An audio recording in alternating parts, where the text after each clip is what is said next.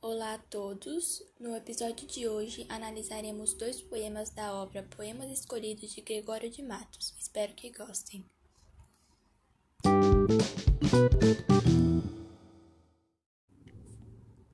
O primeiro poema escolhido foi Alma Saudade e eu irei ler ele agora.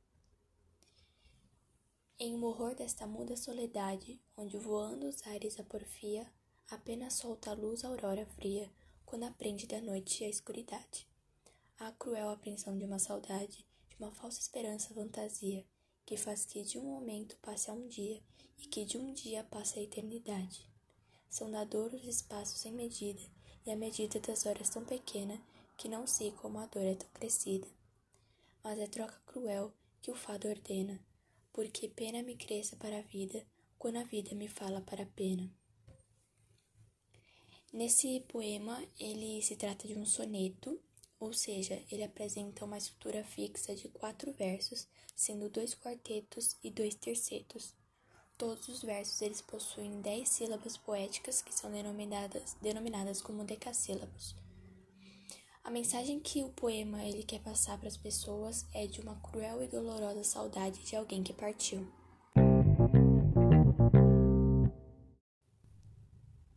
O segundo poema escolhido foi a Jesus Cristo Nosso Senhor, e eu irei ler ele agora. Pequei, Senhor, mas não porque hei pecado. Da vossa alta clemência me despido, porque quanto mais tenho delinquido, vos tenho a perdoar mais empenhado.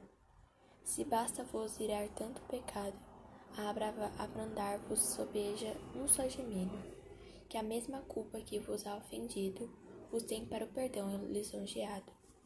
Se uma ovelha perdida e já cobrada, glória tal e prazer tão repentino, vos deu, como afinais nessa sacra história. Eu sou, Senhor, a ovelha desgarrada, cobrai-a e não queiras, pastor divino, perder nossa ovelha e nossa glória. Neste poema, ele se trata também de um soneto e tem as mesmas estruturas do primeiro poema. Esse poema ele, ele exemplifica o pensamento cristão que rondava a sociedade da época barroca, na qual o catolicismo e a instituição religiosa exerciam um grande poder. Gregório de Matos também expõe seus sentimentos conflitantes. Nesse soneto, há uma temática da culpa versus o perdão, é, que eles aparecem muito nesse poema, pois cada o poeta ele utiliza lingu, da linguagem é do perdão e da salvação.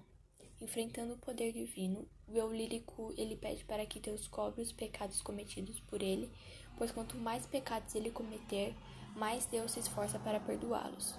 Assim, da mesma forma como o poder divino precisa perdoar, o pecador precisa pecar para poder ser perdoado.